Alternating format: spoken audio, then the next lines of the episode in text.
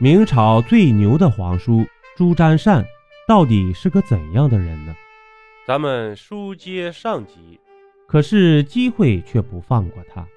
仅仅过了十四年，又一次上位的机会来到他的面前。一四四九年，明朝发生了一件举世瞩目的大事：明英宗朱祁镇在宦官的鼓动下，亲自带领五十万大军进攻瓦剌。本以为五十万明朝大军对阵三万瓦剌军队应该是降维打击，可是出乎所有人意料的是，明军竟然惨败，明英宗不幸被俘。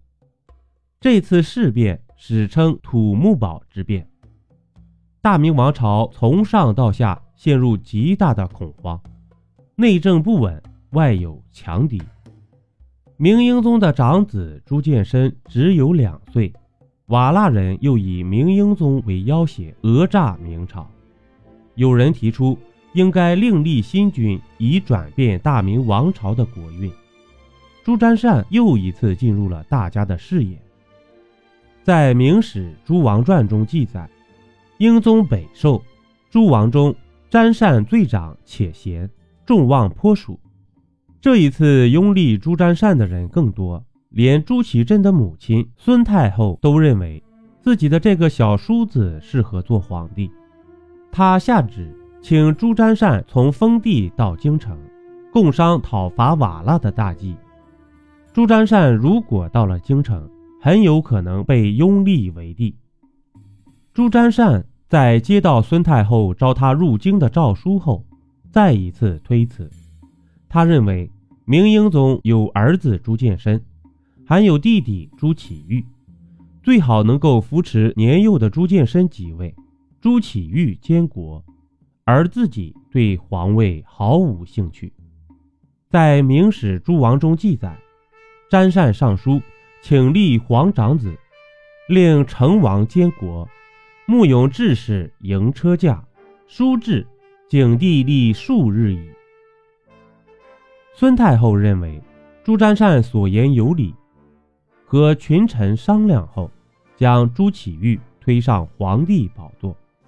对朱祁钰提出的条件是，必须立明英宗的儿子朱见深为太子。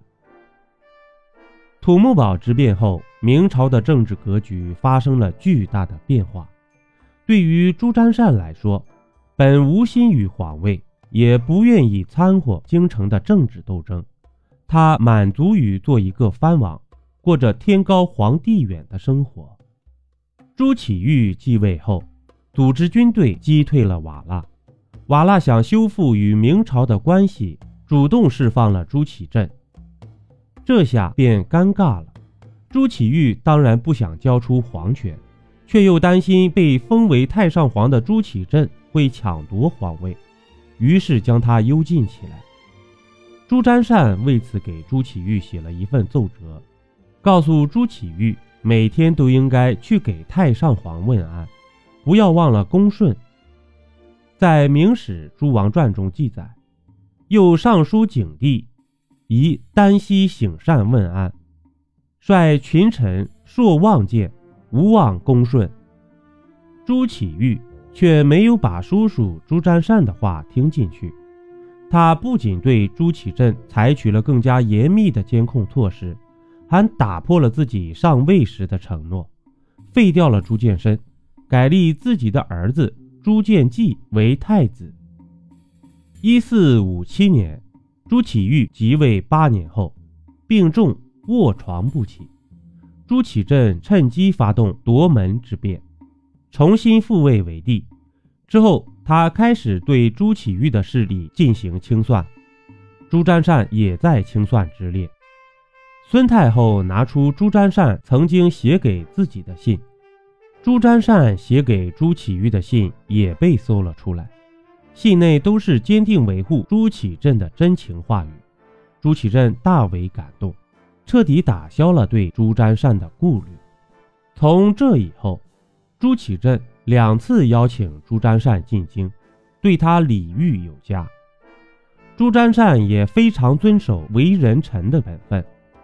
在京城并不多做停留，也从不私见大臣。临别之际，朱祁镇亲自送别朱瞻善。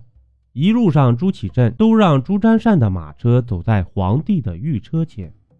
朱瞻善认为此举不合君臣礼法，朱祁镇却说：“王德厚望尊，今日非以君送臣，乃以直送书，何乱之有？”推辞不过，朱瞻善让轿夫倒着抬轿子，声称自己不能背对着君主。后来，朱祁镇还多次召见朱瞻善赴京。朱瞻善担心去京城次数太多，引起猜忌，于是婉言拒绝了。朱祁镇只好对他大加赏赐，每年都要派人到封地问候朱瞻善。朱瞻善享受了藩王最高礼遇。朱祁镇死后，儿子朱见深即位。对朱瞻善敬重有加。朱瞻善死于七十四岁，朱见深为此三日不上朝，以表哀悼。历来皇位之争是最为残酷和惨烈的，很少有人能够面对掌控天下的权势毫不动心。朱瞻善此人有治国之能，却恪守为人臣子的本分。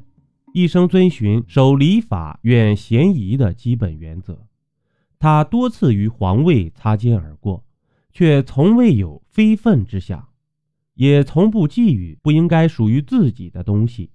朱瞻善的一生可谓传奇的一生。欢迎您收听由主播像素星座演播的免费有声小说《中国民间故事》。本集播讲完毕，点个关注，订阅一下哦，下集我们不见不散。